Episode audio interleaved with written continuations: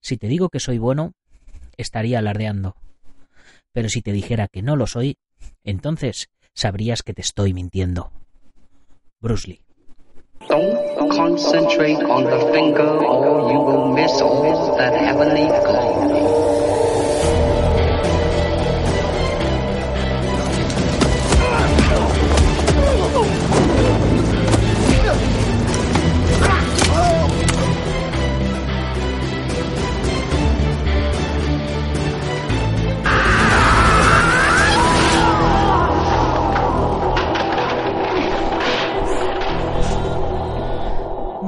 Buenos días, buenas tardes, buenas noches a todo el mundo, dependiendo de a la hora a la que me estéis escuchando. Soy Nacho Serapio, director y fundador de Dragon, y te doy la bienvenida a un nuevo episodio de Dragon Magazine, tu programa de artes marciales y deportes de contacto. Hoy es miércoles 7 de noviembre de 2018 y vamos por el programa número 383. El programa de hoy se lo quiero dedicar a todos esos practicantes que buscan en las artes marciales y deportes de contacto un desarrollo interior a través de su práctica y no buscan aprender a pegar o ganar trofeos, etcétera, etcétera. Y es que el otro día vi un vídeo en YouTube del amigo Jan Lara en el que estaba tirando unos viejos trofeos que no hacían más que acumular polvo en su casa. Ay, amigo, ¿cómo te entiendo? Si vieras la limpia que hice yo hace años... en fin, por cierto, ya me han comenzado a llegar las primeras fotografías de los suscriptores con la revista de octubre. Ya sabéis que este mes vais a tener ración doble de revista. Y como vamos tarde, voy a ver si por lo menos cuelgo la portada de la revista de este mes que tiene al maestro Joaquín Valera de Zapido en portada. Eh, trataré de colgarla ya mañana por la mañana, eh, jueves, uh, o si no, a lo largo de todo el día. El maestro Joaquín Valera es un joven maestro y, por supuesto, una gran persona, que además le vamos a tener como profesor en la próxima tanda de cursos de la comunidad Dragon. Y es que ya nos vamos acercando a la próxima tanda, donde ya superaremos los 40 cursos dentro de la plataforma. Ya sabéis, los cursos eh, son de todo tipo de artes marciales y deportes de contacto, desde el nivel más básico hasta el nivel más avanzado.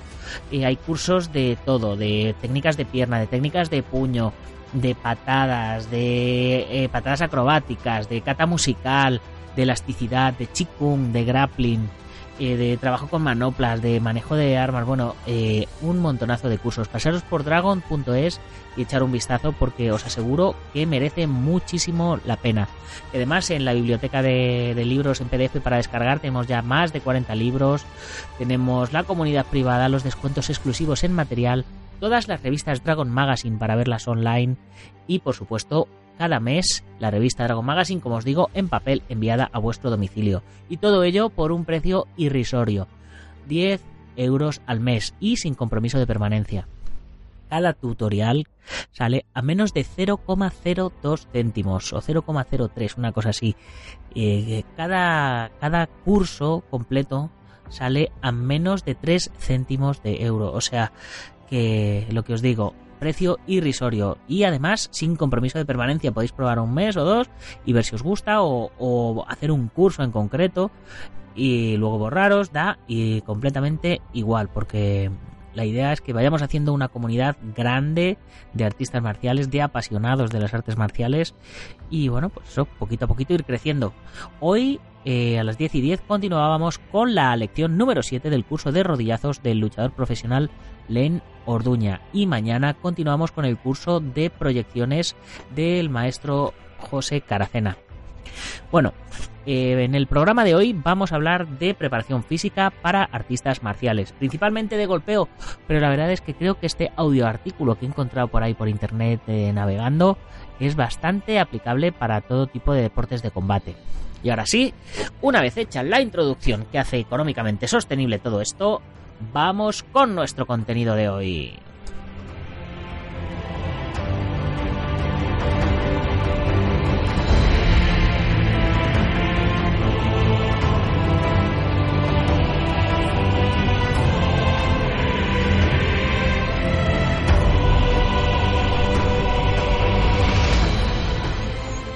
Bien, el artículo de hoy es una de esas joyitas que se pueden encontrar por ahí navegando por, por internet. Eh, lo he encontrado en la página g-art.es se.com y se llama Preparación Física eh, para áreas de combate para deportistas amateur. Y es una primera parte en la que habla de la evaluación. O sea que lo mismo con un poquito de suerte tenemos, tenemos eh, segunda parte de este artículo. El autor del artículo es José Manuel Salvador Cañadas, que es licenciado en Ciencias de la Actividad Física y el Deporte y es especialista en preparación física para deportes de combate. Y comienza así. Cada vez más podemos ver cómo el trabajo de la preparación física en deportes minoritarios empieza a profesionalizarse como ocurre desde hace tiempo en deportes mucho más mediáticos, donde puede verse fácilmente la figura del preparador físico dentro de un equipo multidisciplinar junto con el entrenador, asistentes y fisioterapeuta. En este programa de hoy vamos a hablar de los deportes de combate desde un punto de vista puramente deportivo, centrándonos en el combate y dejando de lado la parte tradicional de las técnicas eh, y las catas, pero sin olvidar su filosofía y esencia como son las artes marciales, eh, que son la base de toda esta práctica de disciplina deportiva. La preparación física salvando aspectos específicos de técnicas y de reglamento, es bastante similar en deportes como el, taekwondo, el, el, kumite de karate, el point fight, el light contact, el full contact, kickboxing, donde los tiempos de trabajo por asaltos son semejantes, así como el carácter explosivo de las acciones de ataque y defensa. Es importante tener en cuenta que en la mayoría de los torneos el deportista debe de realizar varios combates para llegar a una fase final, con lo cual su capacidad de recuperación y adaptación fisiológica debe estar correctamente desarrollada para volver a rendir con la máxima eficacia. Esto lo diferencia de otros deportes de combate en los cuales solo se realiza un combate por torneo, aunque se asemeja en el sentido de que cuando solo se realiza un combate normalmente se realiza a varios asaltos. Dentro de los posibles errores a la hora de llevar a cabo la preparación física de los artistas marciales, sobre todo en la categoría amateur, podemos encontrarnos con una escasa o nula coordinación con las cargas de trabajo físicas con el apartado técnico-táctico y nutricional. En este nivel no suelen elaborarse planificaciones ni programaciones de entrenamiento y podemos ver que las orientaciones del trabajo se quedan en aspectos generales como la carrera para la mejora cardiovascular o el entrenamiento en salas de fitness con métodos destinados generalmente a la hipertrofia o resistencia a la fuerza, en ocasiones llevados hasta el fallo muscular, aumentando con ello el riesgo de lesión. Y si recordáis que hablamos de todo esto en el programa de, de la semana pasada, muchas veces eh, precisamente la carrera y la hipertrofia no son los ejercicios más adecuados para trabajar en nuestro desarrollo de la fuerza y potencia dentro de las artes marciales. Si bien es mejor hacerlos que no hacerlos, eh, también es eh, podemos encontrar un entrenamiento físico específico, que es lo que yo recomiendo, pues como los como el, entrenamiento funcional con lastres o gomas elásticas para mejorar la fuerza específica o los asaltos con gran carga de acciones técnicas buscando la mejora cardiovascular. Lo más grave que puede considerarse es el querer aplicar el mismo trabajo o programaciones, eh, por ejemplo, a un deportista adulto profesional que a los niños en formación. Esto suelen realizarlo utilizarlo una, utilizando una menor cantidad de series y repeticiones sin tener en cuenta que lo fundamental en estas edades es por ejemplo el desarrollo psicomotriz y no el nivel de condición física adquirir. Un aspecto muy importante antes de realizar cualquier trabajo físico es la evaluación de la condición física. Porque si desconocemos el estado inicial de cada deportista o artista marcial, ¿cómo sabemos si ha mejorado y ha cumplido los objetivos planteados en la preparación anterior?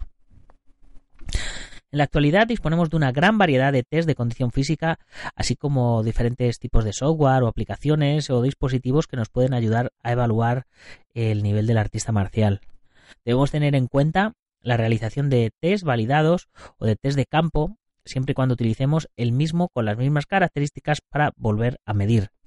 Solo así eh, podemos acompañarlo de resultados y sabremos si estamos realizando una buena labor. A lo largo del programa de hoy eh, vamos a desarrollar algunos aspectos conceptuales básicos para planificación, programación y elección de metodología y ejercicios para la mejora de la condición física de base. Y en sucesivos programas desarrollaremos un ejemplo de planificación, programación y prescripción de ejercicio físico para artistas marciales que van a competir, eh, que sean jóvenes y además que sean en competiciones Open Amateur. Bien, lo primero es ¿Qué entendemos por planificación y programación del entrenamiento?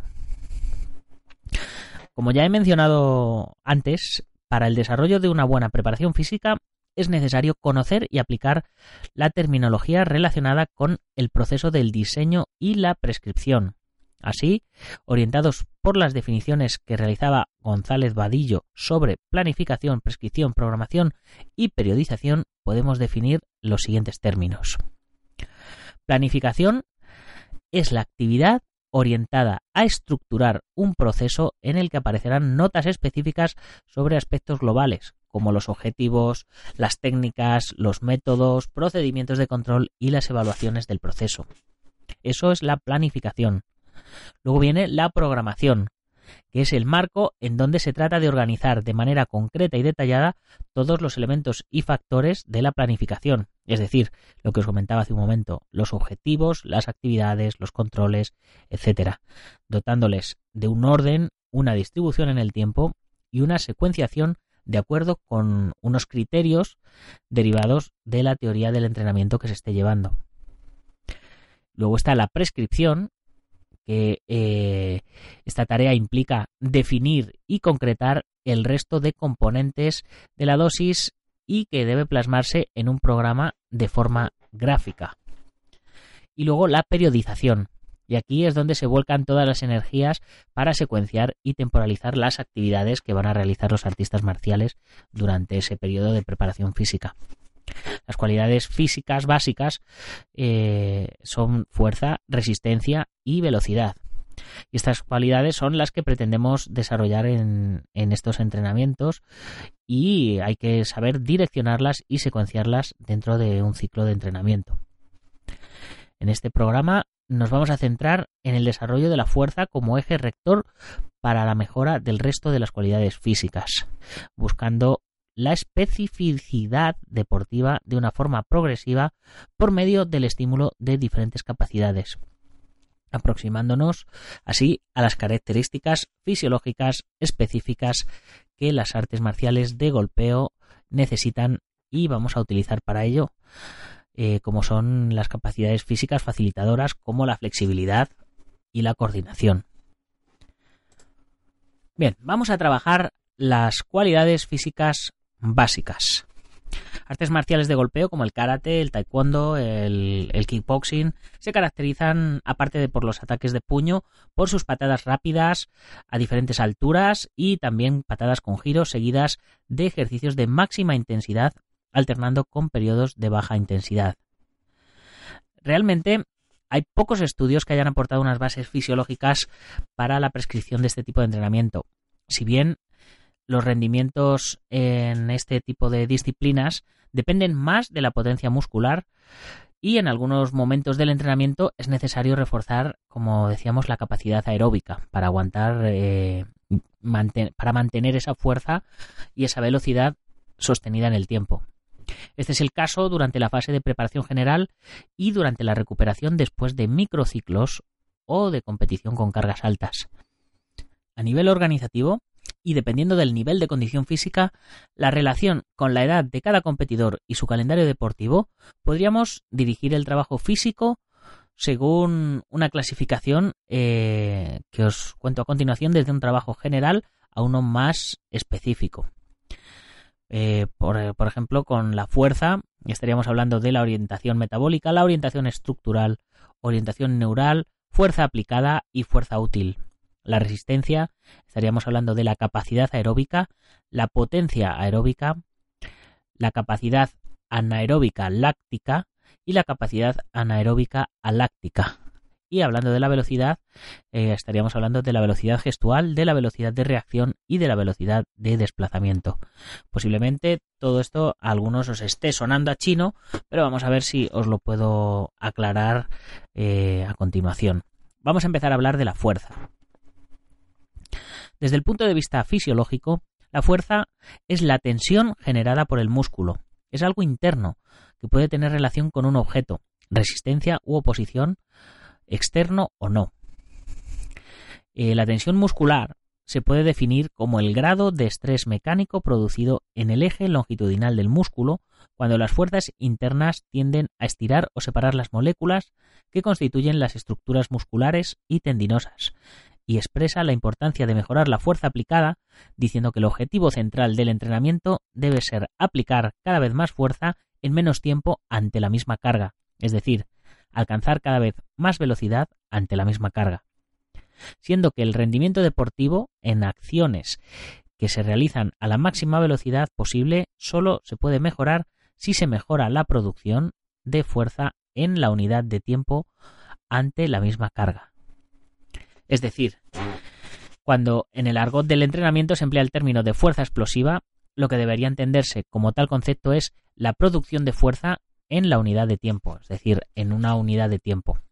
Sería producir fuerza en X tiempo. Esto nos aporta una aplicación práctica muy importante y es que para saber si se ha mejorado la fuerza aplicada, solo es necesario medir la velocidad ante la misma carga, no siendo tan específico medir una RM o otro tipo de test que son semejantes. ¿Qué es la fuerza útil?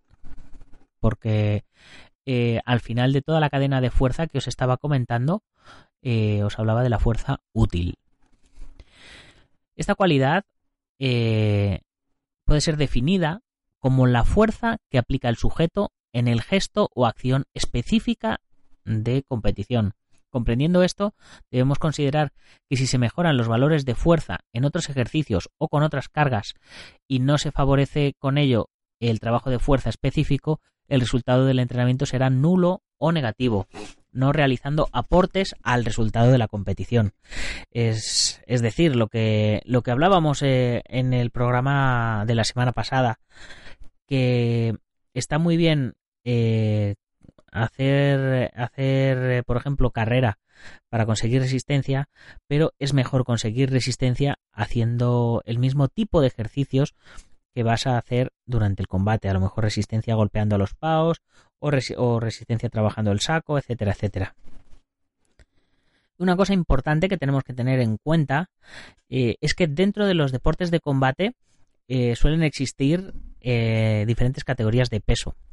Entonces, cuando estamos realizando un trabajo para aumentar nuestro nivel de fuerza, lo que tenemos que conseguir es aumentar nuestro nivel de fuerza sin aumentar nuestro tamaño muscular, porque si no pasaríamos a la siguiente categoría de peso.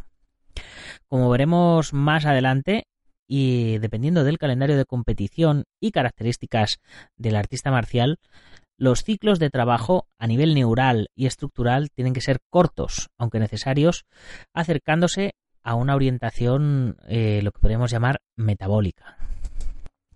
Bien, entonces, vamos a ver cómo deberíamos trabajar la fuerza dependiendo del ciclo de entrenamiento en el que nos encontremos. Como os digo, eh, hay ejercicios que son específicos, pero que puede que no sean útiles, como por ejemplo hacer sentadillas con peso. Hay ejercicios eh, que pueden ser eh, como los de competición, pero con cargas de peso o con oposición mediante gomas o, otros sistemas parecidos, ¿no? Y luego está también el trabajo de los ejercicios eh, en competición. Así que vamos a ver, sin olvidarnos el carácter de la fuerza aplicada que requieren las artes marciales y deportes de combate, vamos a ver cómo podríamos hacer una planificación donde eh, el artista marcial trabaje todas las manifestaciones de la fuerza. En este punto es necesario remarcar que el periodo de adaptación neural y estructural van a ser más cortos y menos intensos que los de la adaptación metabólica. Salvo para la adaptación neural en la que se utilizará el método de intensidad máxima. Para el resto de adaptaciones utilizaremos métodos submáximos, combinando diferentes ejercicios de fuerza y acciones específicas en plan eh, entrenamiento de circuito. Vamos a hablar ahora de la resistencia.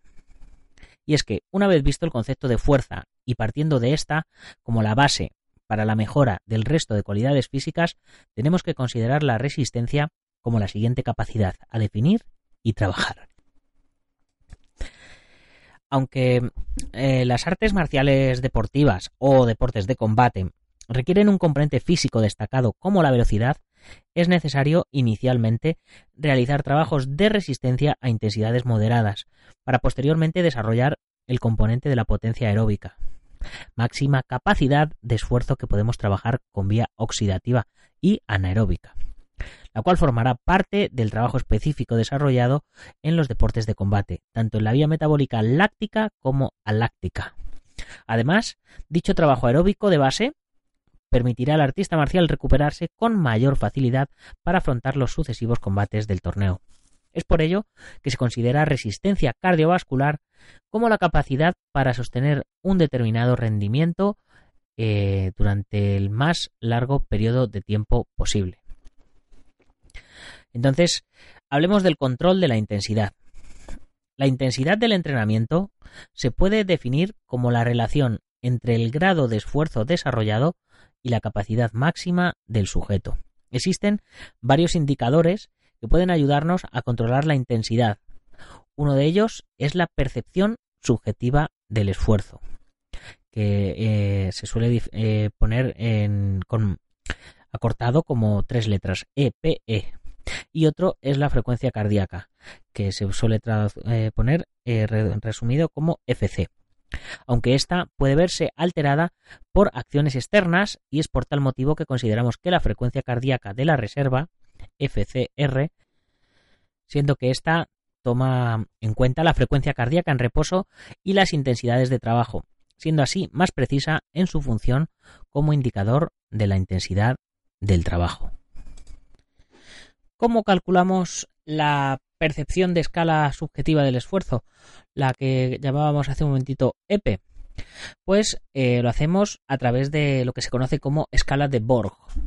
Podemos tener eh, en cuenta que para medir la intensidad del esfuerzo, la correlación de esta escala de Borg es eh, una, correlación que más o menos conocemos todos de, de 0 a 10, ¿no? lo que sería la puntuación de 0 a 10, y bueno, lo cierto es que sería bueno que el deportista esté entrenado, entre comillas, en su interpretación del esfuerzo e intensidad real del trabajo, siendo eh, de 0 a 2 un trabajo muy suave, de 3 a 4 suave, de 5 a 6 moderado, mm, de 7 a 9 duro y ya de 10 muy duro. Eh, una herramienta con la que podemos contar en los entrenamientos para para controlar este tipo de intensidad también puede ser el, pulsómetro, que, es muy conocido, o marcador cardíaco. Este elemento es conveniente utilizarlo en la preparación física de base, debido a que en la práctica real de combate y con las protecciones deportivas eh, se vuelve un inconveniente y es peligroso utilizarlo. Es decir, que no lo utilicéis el pulsómetro para combate, pero sí para a lo mejor eh, trabajo de saco o, diversos trabajos de, resistencia como golpear a los paus, las manoplas, etcétera, etcétera. Bien, eh, ¿cómo, identificamos las, los umbrales y las capacidades a través del pulsómetro? Bien, hay, hay varias zonas de potencia podríamos podríamos definir como pues eh, el menos del 65% de según la, marca del pulsómetro sería un trabajo regenerativo, trabajo de calentamiento, trabajo de base. De 65 al 75% estaríamos en el umbral aeróbico. Es, ya sabéis que es una frecuencia moderada, como se suele decir, eh, que es donde a grosso modo se quema grasa con, el trabajo moderado. Por eso siempre recomiendan salir a andar y nosotros en nuestro programa de preparación física dentro del, del curso de dragón recomendamos andar 10.000 pasos cada día. Eh, el umbral anaeróbico estaríamos en el 75-85% y el consumo máximo de oxígeno estaría en el, en el 90 a, a 100. El 90 a 100 eh, lo podremos superar, por supuesto, con eh, la capacidad anaeróbica de 105 a 120% y la potencia aeróbica de 120 a 140%. Y por supuesto, la potencia anaeróbica aláctica sería ya la velocidad máxima. Sé que esto a lo mejor eh, pues suena un poco suena un poco raro pero en, la teoría pero en la práctica es, es bastante más es bastante más sencillo eh, que, todo esto. Lo que lo que sí que tenéis que tener claro que sacar en conclusión es que para mejorar vuestra vuestra capacidad de, de de control de la intensidad y de mejora de la resistencia estaría muy bien que trabajaréis con un pulsómetro vale cómo trabajamos la resistencia cardiovascular dependiendo del ciclo de entrenamiento en el que nos encontremos. Pues tenemos la parte de ejercicios no específicos pero que son útiles, como por ejemplo lo que hablábamos de salir a correr. Tenemos eh, los ejercicios de técnicas o de desplazamiento, que son pues la práctica de las técnicas en concreto que vamos a utilizar en la competición y luego ya lo que sería el ejercicio pleno que vamos a hacer en la competición. Todo esto eh, tiene es, cíclico, todo ello se puede combinar dependiendo del tipo de preparación física y de aplicación que vayamos a utilizar.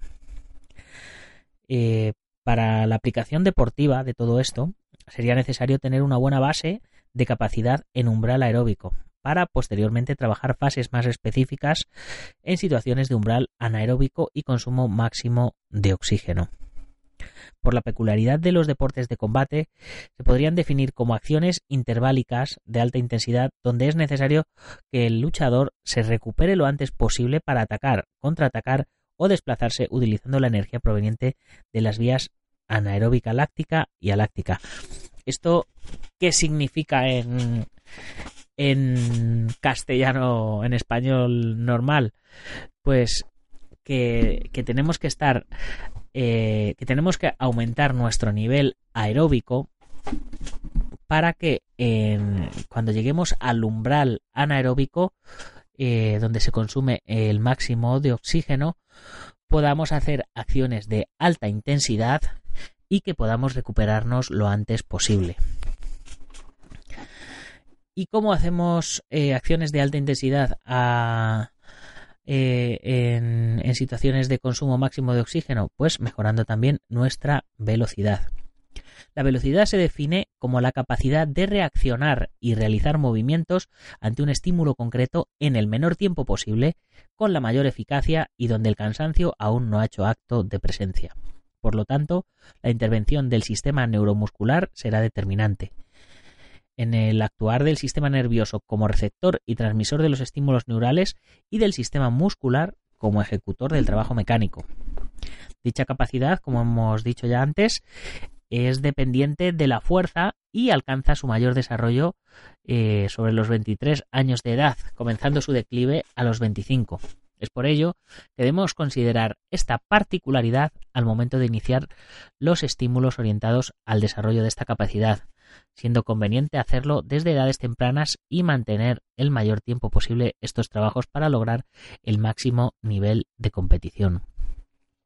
Ciertamente, eh, eh, esto alcanza su, máximo desarrollo sobre los 23 y comienza su declive a los 25, pero eso no significa que aunque tengáis 30, eh, 35 o 41 años como yo, no podáis conseguir mejorar vuestra velocidad si trabajáis, ¿vale? que no, os vayáis a decir ahora, oh Dios mío, esto no es para mí, ¿vale? Eh, estamos hablando en, términos, términos puramente científicos, digamos, ¿no? Pero ya sabéis que el ser humano rompe con todos los esquemas. Vamos a hablar ahora de factores que influyen en el desarrollo de la velocidad. La velocidad no es una cualidad separada e independiente, sino que está sujeta a otros componentes y características intrínsecas del individuo, tales como el componente genético, la proporción del tipo de fibras musculares, A mayor porcentaje de fibras rápidas, mayor posibilidad de desarrollar una alta velocidad. La capacidad para expresar fuerza explosiva, la capacidad de reclutamiento de unidades motoras, que es la coordinación intermuscular de todo el cuerpo, la sinergia entre las musculaturas agonistas y antagonistas, lo que obliga a no descuidar esta última en ningún aspecto, fuerza, flexibilidad, elasticidad, tanto para los grupos musculares que intervienen en los desplazamientos como para los que actúan en las acciones técnicas. La flexibilidad residual y elongación muscular dinámica, con énfasis en el desarrollo de la capacidad elástica, que es la flexibilidad dinámica, es decir, eh, puedes abrir poco las piernas, pero puedes ser muy capaz de pegar una patada alta. No tiene nada que ver una cosa con la otra. Eh, eh, la potencia metabólica anaeróbica, la técnica motriz específica en lo que se refiere a los desplazamientos y los gestos técnicos propios de, de la disciplina, desplazamientos laterales, deslizamientos, etc. La concentración, anticipación, motivación y capacidad de esfuerzo del individuo. Puede, puede ser una persona muy rápida, eh, que corra mucho, por ejemplo, pero una persona que tenga mayor concentración, eh, que tenga mayor coordinación, eh, puede al final resultar mucho más rápida en combate. Es decir, que si, que si, lo, o sea, vuestro golpe puede ser más lento en teoría, pero puede llegar antes en la práctica. ¿Por qué? Porque sois eh, más disciplinados, habéis entrenado más, estáis más coordinados y sois capaces de manejar mucho mejor vuestro cuerpo. Es decir, todo es susceptible de mejora con el entrenamiento. Según las teorías de la evolución de la velocidad según la edad, entre los 8 y los 12 años se da una mejora paulatina de la velocidad de reacción, desplazamiento y gestual. Y debería ser eh, el entrenamiento enfocado a mejorar todo esto. De los 13-14 a los 19 se incrementa la velocidad de desplazamiento y se mantiene la velocidad de reacción. A partir de los 20 años, la velocidad de reacción empieza a disminuir paulatinamente entre los 20 y 24 la velocidad de desplazamiento se mantiene más o menos estable. A partir de los 24-25 se produce un descenso constante de la velocidad en sujetos no entrenados y hacia los 50 años la pérdida de velocidad afecta a todas las personas y es progresiva. Es decir, eh, que lo que hay que hacer es entrenar y entrenar y entrenar. Vamos a hablar antes de terminar el programa de hoy eh, de tipos de velocidad. Hay lo que podemos llamar la velocidad de reacción, que es la capacidad de responder a un determinado estímulo en el menor tiempo posible. Está caracterizada por aspectos hereditarios y es poco influenciable por el entrenamiento. Esta cualidad depende del tipo de estímulo visual, auditivo, táctil, etc. De los órganos sensoriales, la intensidad y duración del estímulo, la velocidad de transmisión del impulso nervioso, edad, sexo, nivel de concentración y el grado de entrenamiento, y puede expresarse como velocidad de reacción simple, un estímulo preestablecido o compleja. El estímulo y la respuesta son inciertos. La velocidad de desplazamiento es la capacidad de recorrer una distancia en el menor tiempo posible. Desde un punto de vista práctico, podemos trabajar la velocidad de desplazamiento corta, menos de 6 segundos, y con carácter acíclico, que es la característica predominante para los deportes de combate y artes marciales. Y la velocidad gestual, que es la capacidad de realizar un movimiento con una parte del cuerpo en el menor tiempo posible. Se caracteriza por ser un gesto aislado o combinación de varios, que solo se repite una vez. Depende de la capacidad de coordinación muscular o de los brazos de palanca utilizados, el nivel de aprendizaje del gesto, la localización y orientación espacial, los miembros utilizados, superiores o inferiores, dominantes o no dominantes, y el tiempo empleado en la toma de decisión. Es decir, que tenemos una velocidad genética, podríamos decir, tenemos el tipo de velocidad de movimiento, de movimiento corporal en masa, podríamos decir, y tenemos eh, el tipo de, de velocidad de nuestros miembros musculares. ¿Cómo trabajamos la velocidad dependiendo de la edad y de la etapa deportiva? Bien, pues de los 8 a los 12 años, eh, mediante juegos de reacción, de desplazamiento, eh, etcétera. Eh, de los 13 a los 19 años, con entrenamiento físico combinado y con combate, por supuesto. Trabajamos la reacción, los desplazamientos y la gestual. y de a partir de los 20 años con entrenamiento físico de combate y combinado, como decíamos, para mantener y o mejorar los niveles de fuerza y velocidad. Y con esto eh, vamos a terminar ya nuestro programa de hoy. Espero que os esté gustando este tipo de contenidos que os estoy trayendo estas últimas semanas. Eh, hay gente que me ha pedido eh, métodos de, entrenamiento y cositas así más específicas y por eso estoy buscando este tipo de, contenidos un poco diferentes a lo habitual. Pero espero vuestras opiniones porque, eh, bueno, estamos aquí para hacer el programa que os guste a todos vosotros, ya sabéis. y con esto me despido. Hasta mañana. Mm, no sin antes recordarte que te eches un vistazo a dragon.es barra tienda, la barra ya sabes lo que llaman slash en inglés, la barrita torcida, y te, echas un vistazo a nuestra tienda de materiales eh, por si te hace falta algo de protecciones, kimonos de jiu-jitsu o kimonos de karate, yo que sé, lo que armas de kobudo, lo que te haga falta, échale un vistacito y mira, si nos lo compras a nosotros, pues nos ayudarás a mantener este proyecto tan bonito que es Dragon. Ya sabes que si eres miembro de la comunidad Dragon, además tendrás un descuento exclusivo del 15% y los gastos de envío gratis. Y si tienes una tienda o un gimnasio, puedes convertirte en uno de nuestros patrocinadores y te sacaremos mensualmente en la revista, te enviaremos unas cuantas y te mencionaremos todos los días en el programa. Por cierto, que el mes que viene se nos va uno de nuestros patrocinadores, así que espero eh, espero que os animéis alguno de vosotros a cubrir su puesto porque la verdad es que nos vendría muy bien. Y los patrocinadores que tenemos de momento son taboacupuntura.es de Castellón de la Plana, el Centro Deportivo Buguenquidoyo en Yuncos, Toledo, la Escuela Busido en Montrobe, Oleiros, Ángel Ruiz en Las Rozas, Madrid, el maestro internacional Joaquín Valera de Jalmillo Japquido en Valencia y Castellón, nuestro programa hermano MM Adictos, el maestro Antonio Delicado de la mitosa internacional Coso Río Campo Asociación, el gimnasio Feijóo en la zona de Ríos Rosas y spaceboxing.com de Dani Romero. Ya sabes que puedes comprar la revista a través de la web, suscribirte, comprar números atrasados o unirte a la comunidad Dragon, que es lo que yo personalmente más te recomiendo. Ya sabes, si te ha gustado el programa, compártelo con tus amigos y si no con tus enemigos, pero compártelo. Eh, muchas gracias a los que nos ponéis valoraciones de 5 estrellas en iTunes, likes en, en iBox, corazoncitos en diferentes plataformas y por vuestros comentarios que nos dan feedback de lo que os gusta, de lo que nos gusta, eh, nos ayudan a posicionar mejor, a que más oyentes nos conozcan y a mejorar día a día el programa. Y si eres de los que nos oyes en Sport Direct Radio, 94.3 de la FM en Málaga y toda la Costa del Sol, sabes, haz que corra la voz para que todo el mundo se entere de que tenéis un programa de radio de artes marciales y deportes de contacto en vuestra emisora deportiva favorita. Ya sin más, hasta mañana, guerreros. ¡Gámbaro!